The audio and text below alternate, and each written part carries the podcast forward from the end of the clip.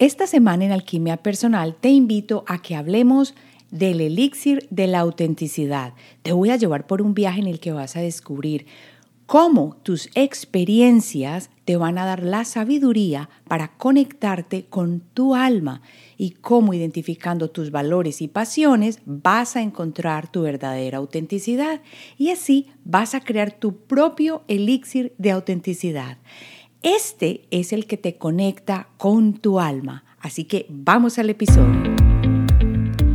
Soy Marcela Gid y este podcast está diseñado para ayudarte a sacarle el máximo a tu proceso de transformación personal, dándote las herramientas para catalizar y simplificar el camino de la alquimia, conectándote con el mundo que no ves y activando en ti el potencial infinito que trajiste al nacer.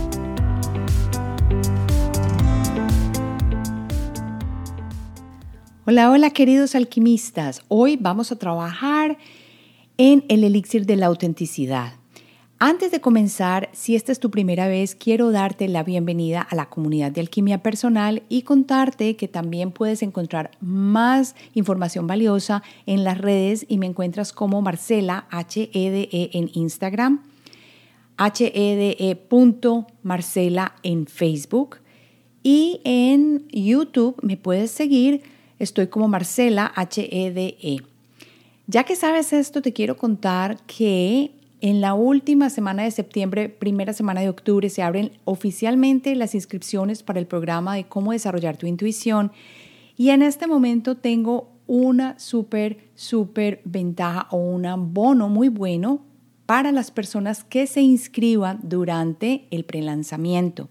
Te llevas una sesión de alquimia conmigo personal en la que trabajamos en tu energía. Si esto resuena contigo y te llama y ya sabes del programa de la intuición, has escuchado o quieres adentrarte en tu propia intuición, hacerla más fuerte y descubrir tus dones espirituales, te invito a que mires la página que te dejo acá en las notas del episodio donde te puedes inscribir.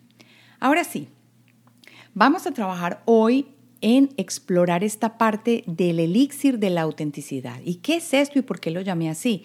Es porque siento que cada uno de nosotros tenemos como la manera de hacer esa, ese menjurje que nos hace auténticos. Y no es el mismo menjurje para cada uno de nosotros. Para no llamarlo así, lo puse elixir, que es algo como que es más elevado y que te hace llegar a tu verdadera esencia, es quien verdaderamente eres. Y esto se alinea muy bien con la alquimia porque la alquimia, acuérdate que es una transformación o transmutación de los elementos y de los metales pesados en los más valiosos que son el oro y la plata. Entonces, estos ingredientes del elixir de la autenticidad los encontré a través de auto-observarme. Yo creo que todos sabemos que estos existen y que los tenemos, pero van descombabulados, van como quien dice por un lado y por el otro y los vivimos y los dejamos sueltos. Si tú escuchas este episodio con bastante corazón, te vas a dar cuenta que si escribes estos elementos para hacer o estos ingredientes para ese elixir de autenticidad, vas a encontrar una verdadera respuesta. Así que estos ingredientes esenciales o especiales se mezclan y así crean tu propia autenticidad. ¿Y tú te has preguntado alguna vez qué te hace único? Ahí va la autenticidad. Es como hacer una receta especial, pero en lugar de comida estamos hablando de ti mismo. Y vamos a comenzar entonces en materia con el ingrediente número uno. Acuérdate que yo te dije que estos ingredientes, lo más seguro, tú dices, ah, pero era eso. Pero el, el problema es que los dejamos solos. Aquí los vamos a juntar y vas a ver. Entonces, el primer ingrediente son las experiencias. Piensa en las experiencias que has tenido en tu vida. Por ejemplo, en las buenas y en las no tan buenas. Y aquí necesito que mires las dos, porque estás hecho de las dos fibras. Cada una de ellas es como un ingrediente en tu receta personal. Por ejemplo, Imagina que superaste un momento difícil en tu vida. Por ejemplo, Los momentos difíciles que pasé a través de la muerte de ambos padres durante mis 20 me enseñó que un ser querido no es que se vaya y uno lo pierde, sino que con el tiempo fui experimentando cómo cada lección que me habían enseñado mis padres con amor y los momentos en que vivimos, aún los momentos duros, me moldearon para enfrentar con valor aquellos momentos en los que yo creía que iba a flaquear. Y eso lo experimenté inmediatamente porque después, por ejemplo, de la muerte de mi mamá, yo me vine para los Estados Unidos y fueron los momentos más difíciles que yo puedo decir que he pasado porque yo sentía que no había salida, pero yo recuerdo pensando, bueno, si yo ya pasé por la experiencia de perder a ambos padres, de vivir a través de su proceso de cáncer, de ayudarles a morir, no hay nada más difícil que eso para mí. Entonces, con esto que estoy viviendo en este momento también puedo. Y esto me enseñó que yo era fuerte, y que yo aprendía a valorar cada momento. Esa fuerza interior es uno de los ingredientes de mi elixir en este momento de mi autenticidad. Y decirla o reconocerla no quiere decir que seas orgulloso, simplemente quiere decir que a solas en tu autorreflexión sabes con qué puedes contar y qué tienes dentro de esa cajita de herramientas. Vamos ahora con el segundo ingrediente que son los valores. Los valores son como tus reglas personales y son las cosas en las que tú crees y que son importantes para ti. Si valoras la honestidad, la amistad o el respeto, por ejemplo, estos son ingredientes clave de tu elixir. Digamos que eres una persona que valora ayudar a los demás. Esto es algo que te hace auténtico y especial. Y mira aquí la conexión. El ejemplo que te voy a dar es de mi mamá y su honestidad profunda. Yo recuerdo que muchas personas no estaban bien con esta honestidad, pero es porque cuando tú no estás bien con algo es porque te rechina dentro de ti, porque hay algo que está opuesto en ti. Recuerda que la mayoría de las veces nosotros manifestamos lo que está fuera de nosotros. Entonces, aquello que no se está presentando muy bien dentro de ti. Si una persona es muy honesta contigo y a ti te ofende, es hora de observarte. Yo recuerdo que desde que tuve uso de razón vi que mi mamá era honesta y prefería decir las cosas mucho más que aparentar o disimular. Para muchas personas esto fue difícil, pero ese valor de la honestidad se convirtió en un ingrediente esencial de su elixir. La gente sabía que podía confiar en ella. Sabía que encontraría una respuesta honesta si llegaban a ella con un problema o con una opinión. Y si era mejor callar, ella no hablaba y decía, prefiero no opinar. Esto me llevó a mirar que la honestidad profunda era parte de su cajita de herramientas o de sus ingredientes para crear ese elixir. Ahora vamos al ingrediente número 3 de este elixir que vamos a hacer, que son las pasiones. Y yo te pregunto en este momento, ¿qué es lo que te apasiona? Piensa por un segundo. ¿Qué te gusta hacer? ¿Qué actividades o temas te hacen sentir realmente emocionado? Porque mira que apasionado por algo quiere decir sentimiento y emoción en el medio estás vibrando mucho más alto, estás elevándote. Esas son tus pasiones y son como especies únicas de tu elixir de autenticidad. Esas especies te hacen que sepas rico, figurativamente. Si amas la música y te emociona tocar guitarra, por ejemplo, esa es una parte importante de quién eres. O tal vez te encanta cuidar a los animales o plantar. Eso también hace que tú seas auténtico, porque es una característica, es como un sello que te va aportando a tu propia esencia. Así que como ves, todos tenemos estos ingredientes especiales que nos hacen ser quienes somos. Y cuando mezclamos estas experiencias, valores y pasiones, es cuando creamos nuestro propio elixir de autenticidad, una receta única que solo nosotros tenemos. Por eso sería muy bueno que miraras o escucharas este episodio con papel y lápiz para que fueras pensando y fueras tomando unas notas. Al final te voy a dar algo con lo que puedes trabajar básico para que tú encuentres esos ingredientes del elixir propio. Vamos ahora a la parte 2 que sería destilando las experiencias en sabiduría. ¿Qué quiere decir? Vamos a convertir esas experiencias en algo sabio que tú puedes tomar.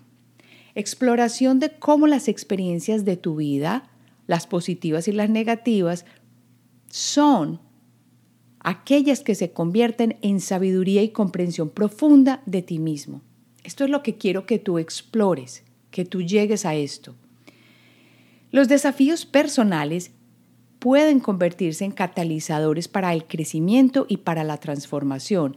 Si obviamente sabes que cuando vivas una situación difícil, esto puedes hacerlo un catalizador. En vez de quejarte, decir que esto es horrible, que la vida nunca es buena para mí, si con anterioridad sabes que ese desafío que estás viviendo o que el desafío en general que vives son simplemente llamadas para convertirte en una persona más sabia, para transformarte y para crecer, entonces aprendes a mirar las situaciones con un ojo diferente.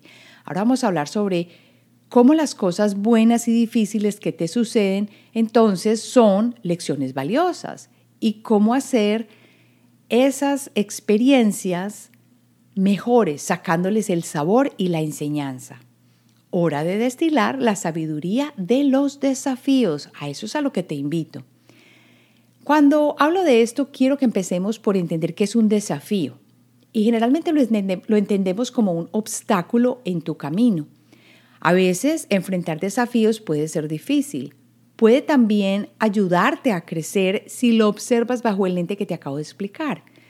Y esto hace que tú cambies de manera sorprendente.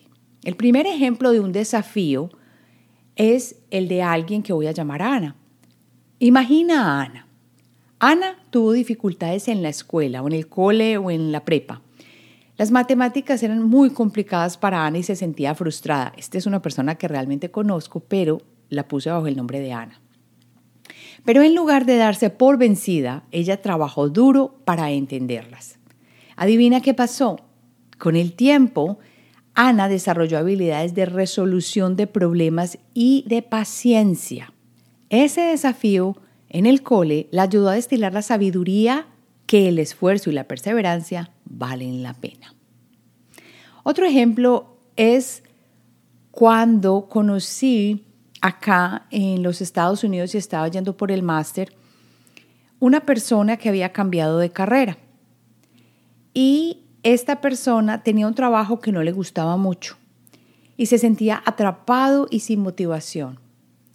Un día decidió hacer un cambio audaz. Venía de ser profe o maestro de escuela y cambió su carrera hacia algo que realmente le apasionaba, que eran, crean o no, las finanzas, las matemáticas, la administración de negocios. Es más, siendo profe en el colegio o en la escuela tenía un negocito al lado, pues, o sea, manejaba su, como digo yo de, de manera cómica, manejaba su ventorrillo. Y este fue un proceso difícil y aterrador para él, porque de ser maestro, de tener una pensión, de ir a un colegio todos los días, de tener garantizado casi que el pan, fue difícil cambiar a realizar un máster en, en eh, administración, pero con el tiempo aprendió sobre la valentía y la autodeterminación a medida que se levantaba más temprano que muchas personas y que durante el verano, porque por ser maestro tenían el verano disponible, él adelantaba y adelantaba materias. Este desafío lo ayuda a destilar la sabiduría de saber que tomar riesgos conduce a una vida más significativa y satisfactoria. Obviamente riesgos que no sean desbordados, pero al final cuando nos graduamos vi cómo esta persona ya tenía un trabajo fijo con una empresa en cuanto a administración, estaba feliz de cambiar y no quería volver a enseñar. Estos son ejemplos claros de cómo puedes usar tú las experiencias para exprimirlas y destilar así la sabiduría. ¿Cómo descubres entonces tú el sabor de las experiencias? Piensa en las experiencias como ingredientes de tu vida. Y cada una tiene su sabor. Y si miras más de cerca, puedes encontrar el sabor especial que te enseña algo nuevo. Cuando enfrentas dificultades es como destilar la sabiduría de esa experiencia. Ahora, puede que si tú no lo observas con el lente adecuado, vas a destilar un sabor amargo. Depende de ti, por eso aquí la autoobservación es tan importante. Y no inmediatamente, muchas veces, sino después de que el evento ha pasado y ver cómo lo enfrenté, qué ventajas tuvo para mí haber hecho eso, cómo iría por un evento similar o cómo lo enfrentaría la próxima vez. Allí aprendes algo importante sobre ti mismo y cómo vas a tomar los problemas en el futuro.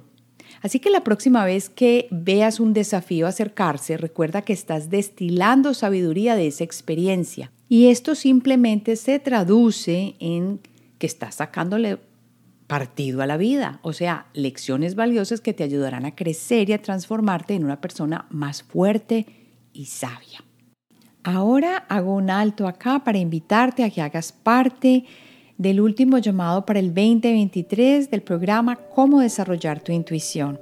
Estamos en prelanzamiento y si te inscribes durante el prelanzamiento te llevas el bono de la sesión uno a uno de alquimia conmigo para trabajar en tu energía y ver a dónde nos lleva, a trabajar la parte física, emocional, espiritual, de ancestros, de vidas pasadas, en fin, tú ya sabes que la energía nos guía.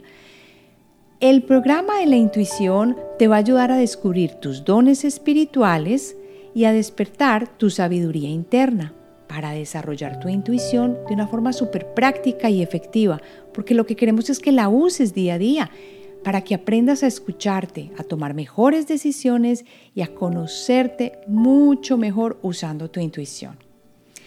Vas a entender por qué suceden ciertas experiencias en tu vida Aprenderás a discernir entre la intuición y el ego. Vas a aprender a ser más asertiva y a confiar en ti y a entender los mensajes que recibes. Vas a tomar mejores decisiones usando tu intuición.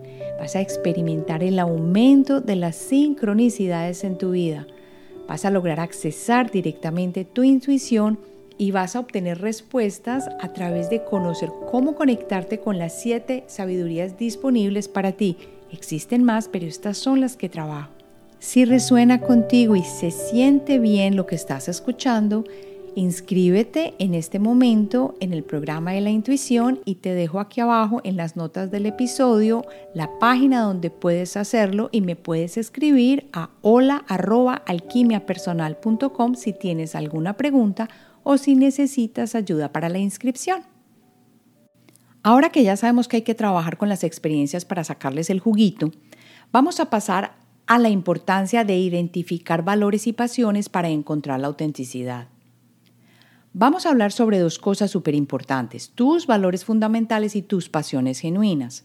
Son como los bloques de construcción de tu autenticidad y te ayudan a descubrir quién eres realmente. Pero ¿cómo descubres tus valores fundamentales?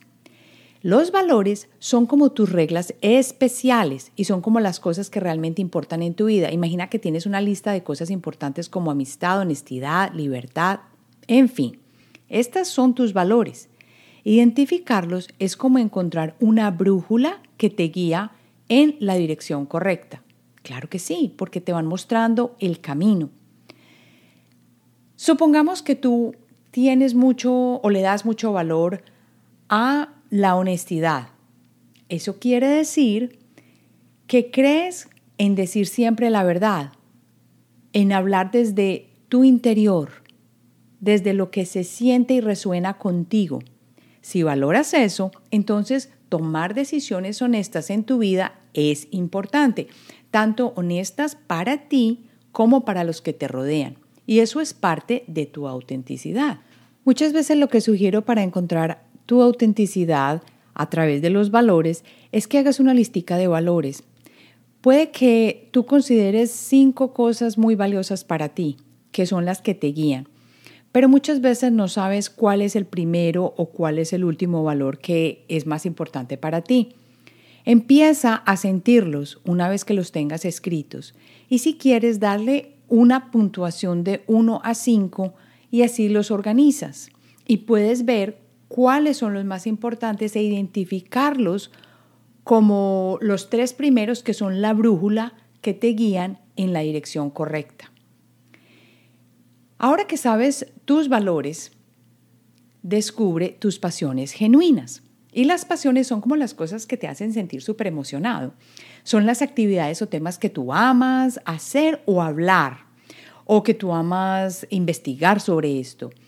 Entonces te pregunto, ¿te encanta la música, la naturaleza, el arte? Estas son pasiones y son como luces brillantes dentro de ti.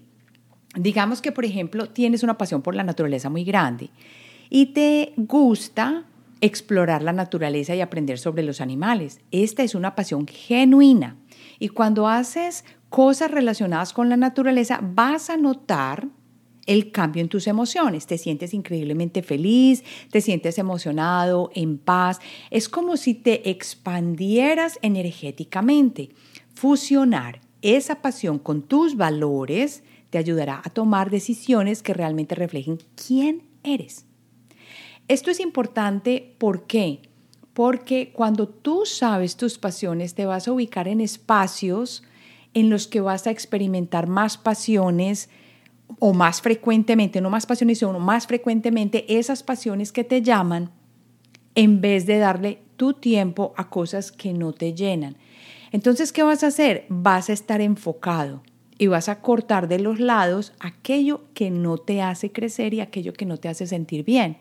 Esas pasiones son un vehículo súper importante para fusionar con tus valores, porque cuando lo haces, Aquí viene lo emocionante. Cuando tú combinas tus valores y tus pasiones, puedes tomar decisiones mucho más fácilmente y hacer cosas que son totalmente tuyas. Entonces aquí viene el sentido de esto es lo mío. Que muchas personas pasan toda su vida tratando de buscar qué es lo mío, qué es lo mío, cuál es mi misión, no tengo idea, qué es, porque no han encontrado su norte en cuanto a valores y pasiones. Esto es súper, súper básico, pero cuando yo no lo vi desmenuzado de esta manera, no lo entendí. Entonces aquí ya puedes hacer como quien dice las paces con tu alma. Porque imagina, por ejemplo, que tú valoras la amistad y te apasiona la música. Podrías organizar un concierto benéfico para recaudar fondos para una causa importante. Si ves ahí cómo se combinaron estas dos cosas de pasión y valor haciéndote una persona auténtica en acción? A eso es que quiero que lleguemos. Cuando tú fusionas tus valores y pasiones, puedes verlo actuando como si recibieras una ayuda divina. De verdad, así se siente. Digamos que tú valoras la justicia, otro ejemplo, y eres súper apasionado por los derechos humanos. Podrías unir tus esfuerzos a un grupo que lucha por la igualdad y la justicia. Y no digamos lucha porque esa palabra no sería la adecuada. Sería más bien a un grupo que le gusta contribuir a la igualdad y a la justicia. Y así tus acciones están en línea con lo que realmente crees y amas. Así que recuerda que tus valores y pasiones son como tus ingredientes secretos para ser auténtico. Al, al fusionarlos, tú puedes tomar decisiones y hacer cosas que realmente te representen. ¿Cómo así? ¿Que me representen a mí físicamente? No, que representen tu alma y tu esencia. A eso es que vamos. Es como crear tu propio sabor único en el mundo. ¡Ay, qué maravilla! Entonces mira que ya vamos haciendo el esqueleto de cómo formamos ese, ese elixir, esa mezcla maravillosa. Pongámoslo ahora todo en acción con ejercicios prácticos. Para hacer esto, te vas a ubicar en un espacio donde nadie te moleste. Te vas a ayudar de tu aceite esencial preferido y yo recomiendo también el aceite de frankincense para que llames a tu intuición y puedas tener una apertura para la observación, porque esto es un trabajo de autoobservación. Que nadie te moleste, ten papel y lápiz o pluma. Yo generalmente lo hago con un eh, sketching book o un librito donde yo puedo dibujar al mismo tiempo que puedo escribir, porque eso me pone a mí en contacto como con mi parte interna y con mi alma. Y es parte de tu proceso para conocerte.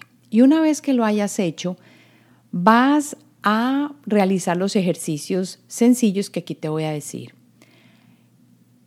¿Qué vas a hacer? Escribir primero al menos tres experiencias, y lo pongo entre comillas, meras, o sea, duras. Y esas experiencias son las que te han moldeado. Esas experiencias duras no tienen que ser malas o que las calificamos como negativas. Pueden ser experiencias muy buenas, pero que te han moldeado. Escribe esas tres experiencias en un párrafo cada una, párrafo muy breve, porque lo que queremos es sacar precisamente la sabiduría que adquiriste de esas experiencias. ¿Te acuerdas la parte de este episodio que te dijo que íbamos a destilar la experiencia eh, para sacarle la sabiduría?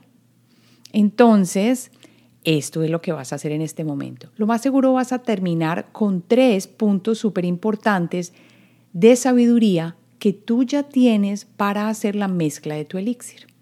Después de esto, vas a escribir tus valores, los tres principales, y verás que moldean tus relaciones, tu forma de trabajo y tu vida en general. Si no los has descubierto y no sabes, empieza a ver qué te parece importante en esas tres áreas en las relaciones, en el trabajo y en tu vida en general, y los vas a descubrir. Y si tienes más de tres, entonces haz el ranqueo que te expliqué anteriormente en el episodio y así puedes encontrar los tres principales. Ya lo que te queda es encontrar cuáles son tus pasiones. Esto ya debería ser mucho más fácil porque uno sabe qué le gusta hacer, en qué le gusta perderse en el tiempo. Obviamente es una pasión que aporte, no es una pasión cualquiera es algo que te aporte y que tú sientas que te suba la emoción, la vibra y que te pierdas en el tiempo mientras estés haciendo esto. Ya que tengas eso, son dos pasiones las que te voy a pedir, vas a tener entonces ocho elementos o, ocho ingredientes para comenzar tu elixir, para encontrar ese elixir. Tienes entonces tres experiencias, tres valores y dos cosas que te encanta hacer o dos pasiones. Recapitulando, para crear tu propio elixir hay que poner el foco en tres aspectos, las experiencias, los valores y las pasiones. Y luego le sacamos el jugo a las experiencias para ponerlas en positivo y sacar la sabiduría. De allí pasamos a descubrir y ser conscientes de pasiones y valores para fusionarlos. Hemos recorrido así un camino fascinante descubriendo cómo la alquimia de la vida puede ser como la receta mágica de tu propia autenticidad. Espero que hayas disfrutado de esta aventura tanto como yo y recuerda que eres como un elixir especial y el mundo necesita probar tu sabor único. Bueno, ahora para terminar voy a responder una pregunta que me llegó a través de Spotify porque tú sabes que me puedes dejar tus comentarios y también los temas que quieres que trate en el próximo episodio en Spotify. Dice, es de Charlotte. Y dice, mil gracias Marcela, me encantó el episodio. Soy un 11 en negativo. ¿Cómo puedo cambiar esto? Una cosa importante para recordar es que los números maestros, que son 11, 22, 33, 44, y se dice que hasta hay más altos que estos, quiere decir que han vivido ya muchas encarnaciones y son almas viejas. Esto quiere decir que ya han pasado, se dice que más o menos nueve veces por cada número, o sea que ya han sido un número uno nueve veces, un número dos nueve veces, un número tres nueve veces, en fin, hasta que ya los vivieron y ya están entonces en el once. Entonces, ¿qué pasa con estas personas? Generalmente son dulces, idealistas, soñadores, tienen buen humor, son de inspiración chévere para los demás son inseguros a veces, ayudan a los demás a conseguir sus logros y son personas que pueden llegar a ser muy buenos oradores y que pueden ser personas muy prácticas y llevan los planes a la acción con fuerza. Pero cuando un 11 está en negativo, entonces hay que empezar a trabajar más la parte espiritual y la parte que nos lleve a ser más autoobservadores y a servir a los demás. Es muy difícil saber exactamente qué es lo que tienes que corregir porque no tengo los números exactos y no sé qué otros números, por supuesto, acompañan a tus números en la carta. Pero lo que sí puedo decirte es que generalmente para organizar un camino de un 11, es muy bueno aprender a ser prácticos si no lo eres, porque los 11 pueden ser muy prácticos, pero si estás en negativo puede ser que no seas tan práctico. Como aprender a vivir de cosas simples, eh, vivir o entender en tu espacio o incorporar en tu espacio cosas simples que te ayuden a vivir la practicidad. Aprender a llevar los planes a la acción si no lo eres, porque generalmente los 11 en positivo son muy llevados a dar los planes a la acción, pero si no, tiendes a procrastinar. Quiere decir aprender a tener barreras o espacios específicos en cuanto al tiempo para que las cosas se puedan cumplir, para que puedas hacer las cosas realidad, realidad y recordar que es muy importante el servicio a la humanidad, sobre todo cuando tienes un número maestro, ya has vivido muchas vidas, eres un alma antigua, piensa en algo que te gusta hacer de voluntariado si te cuesta mucho trabajo dar a los demás o servir a los demás. Puede ser a través de tu carrera y no eh, caigas en la vanidad. ¿Cómo lo haces? Separándote un poco más de las cosas tan físicas, si tienes números que son muy físicos que caerían en el plan de la primera hilera, que serían los números 1, 4 y 7. Es muy importante que si tienes un trabajo X que no te permite servir a los demás, consigas un voluntariado, porque eso te ayuda a unirte más a tu misión de vida. Generalmente para los 11 se recomienda que sean eh, coach, un escritor, psicólogo, filósofo, creativo, un actor, un inventor, un astrólogo Mira que estas profesiones generalmente son de servicio a la humanidad y ayudan mucho a estar más en una parte de entender al otro y de dar y de servir. Y muchas veces no son las que pagan más. Si como número 11 caes en una vibración más baja, te convertirías, como quien dice, en un 2.